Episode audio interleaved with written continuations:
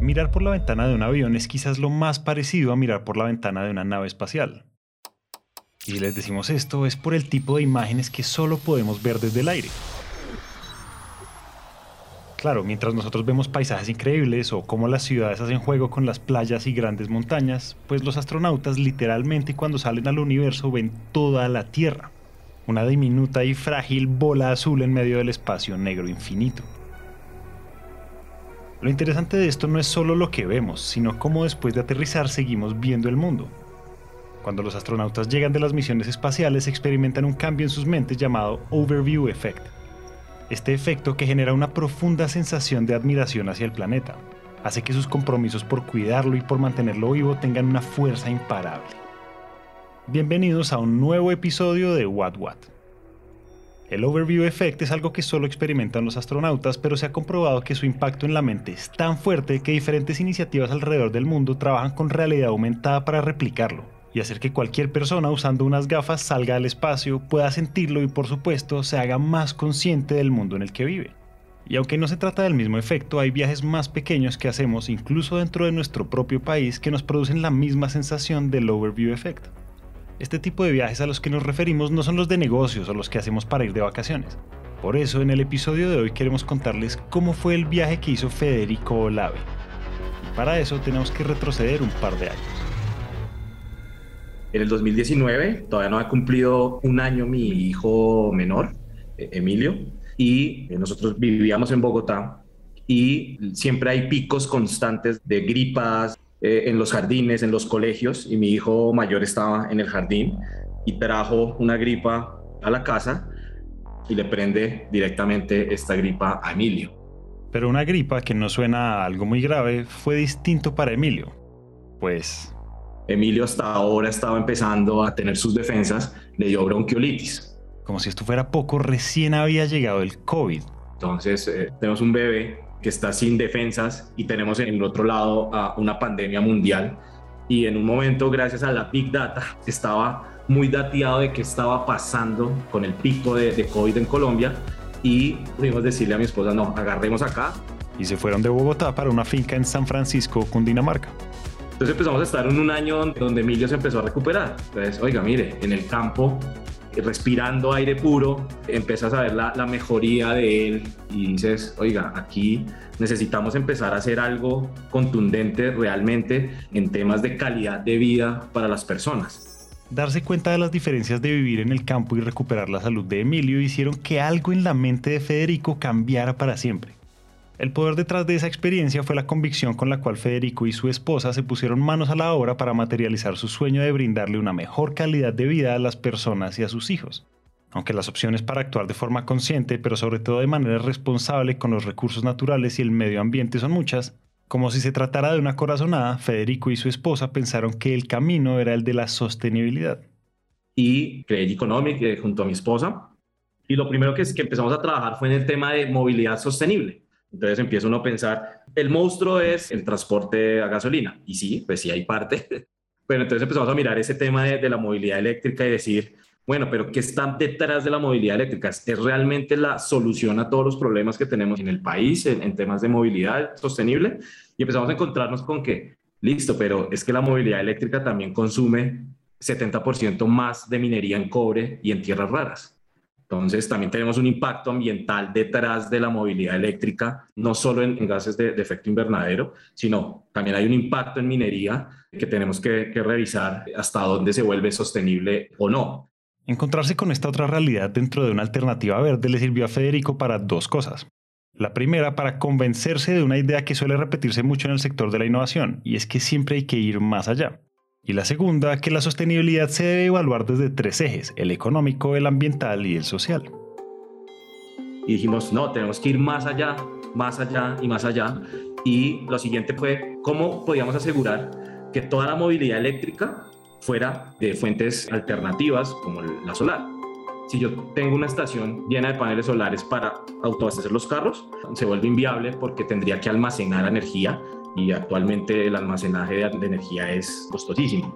Entonces empezamos a mirar, entonces sí me toca recoger de la red aunque tenemos una matriz energética muy limpia, que es eh, el agua, pues puede ser que algunos vehículos eléctricos estén abastecidos con eh, energía proveniente de termoeléctricas o, eh, o de otras fuentes tanto así que hay un meme que sale un carro eléctrico y lo están prendiendo con planta de diésel, ¿no? Entonces empieza uno a decir miércoles.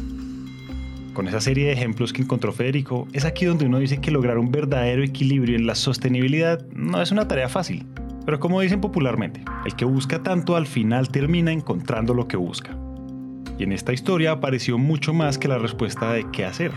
Empezamos a no solamente mirar la transición energética como la sustitución de la energía, sino que realmente si queremos tener un impacto mucho más allá, deberíamos empezar a mirar es cómo estamos consumiendo, si lo estamos consumiendo de la manera más eficiente. Y eso que las mismas redes sociales te van llevando a personas muy relevantes que están hablando de esos temas cuando me sale Daniela Mercado y empiezo a mirar de lo que estaba hablando. Y ahí yo dije, vamos a, vamos a escribirle de una vez. Y me llegó el mensaje de Federico. Hola Daniela, eh, mi nombre es Federico Olave y me gustaría presentarte mi negocio, mi empresa. Entonces le dije, hola Federico, claro, estaría súper interesada. Eh, si quieres, cuéntame un poco más. Creo que en ese momento me envió un brochure como para que viera el tipo de negocio que él estaba ideando y montando y nos pusimos una cita por Zoom. Pero antes de seguir, queremos contarles quién es Daniela. Daniela Mercado es abogada con estudios en regulación minera, energética y petrolera. Y desde el principio de su carrera se dedicó a asesorar empresas en el sector de suministro de combustibles y autogeneración de energías. Esta experiencia en su momento le permitió identificar que existen muchas dudas sobre cómo llevar a cabo los proyectos de transición, además de cómo lograr los beneficios tributarios que ofrece el Estado para este tipo de iniciativas. Y justamente por esto Daniela empezó a usar su cuenta de Twitter para compartir información valiosa sobre cómo funciona la legislación en Colombia en la implementación de iniciativas ambientales, sobre todo desde la eficiencia energética. Entonces, cuando Dani llega a Genomics, sus conocimientos se vuelven muy poderosos porque le permiten a Federico formalizar la información, pero sobre todo aterrizar esas ideas con las que se había estado encontrando para entender la transición energética desde la eficiencia y la autogeneración mi retroalimentación fue, mira, me encanta, está genial tu idea de negocio y es muy innovadora. Eh, lo malo en Colombia es que la innovación obviamente siempre va muchísimo más adelante que la regulación. Entonces, estás súper entusiasmado, pero te voy a calmar. Pero luego hubo una segunda charla en donde Federico se vio muy interesado en, Dani, por favor, organízame los contratos le dije, bueno, mira, vamos a hacer un contrato en donde se recopile tanto la eficiencia energética como la autogeneración y, y fui súper sincera con él y yo, mira, generalmente las consultas que me vienen a mí siempre son o de eficiencia o de autogeneración. Ese mix, y se lo dije así, realmente es novedoso. Y cuando le presenté el contrato, Federico lo leyó, me dijo, como no, Dani, definitivamente vente a trabajar conmigo, sé parte de, de, de G-Economic. Ya no quiero que hables de la empresa de Federico, sino quiero que hables de nuestra empresa. Y ahí fue cuando ya empezamos a trabajar y, nació ya G-Economic como lo que es hoy, realmente. G-Economic se convierte en una empresa pionera en Colombia para la creación de modelos de infraestructura eficiente que genera un uso y un consumo eficaz del agua y la energía. Y sobre esto queremos hacer doble clic.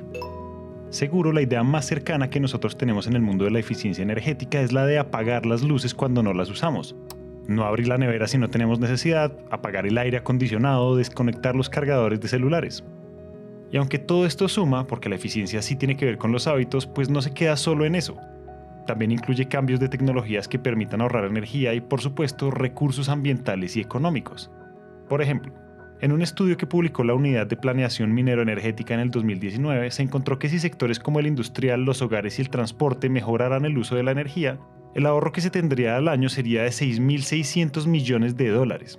Esta cifra hoy representa casi 30 billones de pesos. Lo más valioso de este número no es el tamaño, sino la cantidad de recursos ambientales que podríamos dejar de desperdiciar. Y es por esto que G-Economic ve la eficiencia como un servicio que le agrega valor competitivo a cada uno de sus clientes, pues con cada una de sus acciones logran varias cosas, y una de ellas es ahorrarle plata a las empresas, ese es el dolor de todo el mundo y aunque desde la conciencia por el medio ambiente este factor no debería ser lo más importante, pues funciona para que las personas cada vez más adopten los temas de transición energética. Nuestro servicio al que le brindamos, ya sea el colegio, ya sea la institución, ya sea la industria, abarca un programa integral y el proceso se va creando y se va personalizando para cada uno de, de, esos clientes. Entonces tenemos que ser conscientes de cuáles son las necesidades reales y crear una solución a la medida. Y poder y permitirnos a nosotros también poder ofrecerle un programa Primero, eh, súper personalizado en cuanto a su consumo y segundo, hacerle un programa que vaya dirigido a la eficiencia energética. Entonces, nosotros hemos diseñado seis componentes con los cuales trabajamos y empezamos a ponerle a los clientes para brindarles ese servicio. Entonces, hablábamos desde, desde la medición, pasando por la eliminación de fugas, pasando por el cambio de tecnologías, la automatización, el aprovechamiento y por último llegamos a la sustitución de fuentes de energía en ese servicio lo primero que hacemos es el diagnóstico de cuál es la situación actual y cuáles son las oportunidades reales que tiene ese cliente. Entonces, hacer una medición, cuánta energía está consumiendo, en qué días está consumiendo más energía, cuáles son las horas en donde está consumiendo más energía, para hacerle como esa, esa radiografía. Entonces, al crear ese perfil, empezar a encontrar unos componentes reales de eficiencia, que el primero es la eliminación de fugas. Entonces, en esa eliminación de fugas, empezamos a encontrar, oiga, es que hay, hay fugas, desperdicios de energía que no deberían estar pasando. Entonces, lo primero que hacemos es cerrar esas fugas y empezar a determinar realmente cuál es el consumo real de, de ese colegio o de esa institución. Si quizás lo notaron, Federico y Daniela están trabajando con colegios. La cuestión es que en temas de transición energética lo normal es que las instituciones educativas incentiven estos temas desde proyectos pedagógicos. Al final, esta es una manera en la que se despierta en las nuevas generaciones esa conciencia por el cuidado del planeta. Pero las mentes detrás de G-Economics se dieron cuenta que los colegios también tienen un potencial enorme para transformarse y enseñar desde el ejemplo. Entonces, los colegios vienen siendo como ese foco en donde no únicamente se pueden instalar este tipo de servicios, sino que también es como el ejemplo para enseñarle a los niños que para que una sociedad sea sostenible, tiene que tener prácticas también de eficiencia energética y de un consumo responsable y cómo desde la energía podemos empezar a ayudar al proceso de aprendizaje de los colegios y volverlos más eficientes y más productivos. Y yo creo que ahí G-Economic se ha tomado eh, la batuta de decir, ok, listo, hagamos un programa súper integral de acuerdo a las necesidades de esa institución y creemos cuál va a ser esa estrategia en donde no solamente se va a hacer un cambio superficial, sino un cambio en conciencia. Porque primero se le está enseñando eh, a los niños, a, quienes van a ser los adultos de mañana, que tener prácticas responsables y que la sostenibilidad es importante para la economía y para la social. Y segundo, se le está brindando calidad en cuanto a recibir la educación. Creo que esos dos puntos son súper fundamentales. ¿Y saben qué es lo mejor? Que en los colegios también se cumple la promesa del ahorro yo ahí complemento también, entonces ahí podemos mencionar el caso de uno de los colegios, es un colegio en, la costa caribe, donde con solo haber puesto el componente de medición, haber eliminado las fugas y haber hecho un cambio de, su tecnología del 20% y automatizar un 15% del total del colegio, eh, logramos que ese colegio tuviera un ahorro de 50 a 60 millones de pesos eh, anuales. Entonces uno dice, pero wow, solo con eso, sí. Con una cifra como esta en las finanzas de fin de año, seguro que nadie se pone bravo. Sin embargo, en este punto queremos contarles algo más. Y es que G-Economic hizo posible que los colegios en cualquier parte del país se sumaran a la transición energética, porque resolvieron el miedo más grande que tiene cualquier empresa para implementar este tipo de programas. ¿Cuánto dinero me va a costar? La respuesta corta es nada, porque todos los gastos los asume G-Economic. Ni los colegios ni las empresas tienen que sacar dinero extra para que la transición empiece a funcionar. Lo que hace G-Economic es firmar contratos de 10 o 15 años sobre los ahorros en dinero que empieza a generar cada cliente. Y aquí aparece de nuevo la personalización. Además de las ventajas obvias que esto tiene para el bolsillo, este modelo de financiación hace que, de alguna manera, todos se comprometan para que la eficiencia energética funcione de verdad. Hoy G-Economic no trabaja solo, pues de la mano de varias universidades en el país y de agentes internacionales, estudian, investigan y revisan el potencial energético de territorios como Buenaventura, Santa Marta o Tolú para desarrollar sistemas de energías limpias que favorezcan la transición, pero también el desarrollo económico, social y ambiental para las comunidades en esas regiones.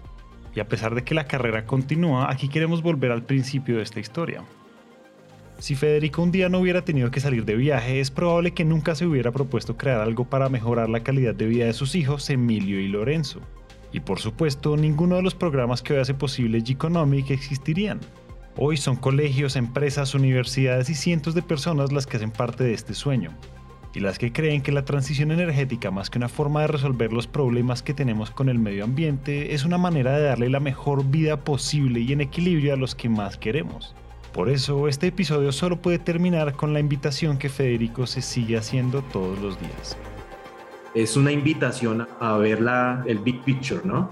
O sea, a ver la película completa, a, entender dónde están esas oportunidades. Hemos encontrado algunas, pero estoy seguro que eh, parte de los que son hoy competidores encontrarán muchas otras y no reduzcamos el discurso a los paneles solares o como empezó todo esto que fue a la movilidad eléctrica, nos vamos a salvar. No, tenemos que desde los pequeños detalles hasta las grandes, eh, grandes infraestructuras, hay mucho por desarrollar. Hasta acá llegamos hoy. Esperamos que este episodio haya prendido el bombillo de las ideas y si les gustó lo que oyeron los invitamos a dejar una reseña de 5 estrellas en Apple Podcast o a seguirnos en Spotify. Les recordamos que pueden escribir al WhatsApp de los productores más 57 317 316 9196 y pueden iniciar la conversación en redes sociales con el hashtag WhatWhat. Si están interesados en conocer más sobre soluciones energéticas, los invitamos a que nos sigan en nuestro LinkedIn Empresas Gasco Unigas Vida Gas. Ahí van a encontrar artículos, invitaciones a webinars y mucho contenido valioso alrededor de la energía. Este episodio de What What fue dirigido y producido por Araceli López, editado por Carlos Bernal y Natalia Hidárraga. El trabajo gráfico es realizado por Luisa Ríos. Gracias a Santiago Bernal por la musicalización desde mixyourcontent.com. Todos los episodios son alojados en Spreaker.com. Esta es una coproducción de Empresas Gasco y Naranja Media. Yo soy Julián, muchas gracias por escuchar y nos vemos en el próximo episodio.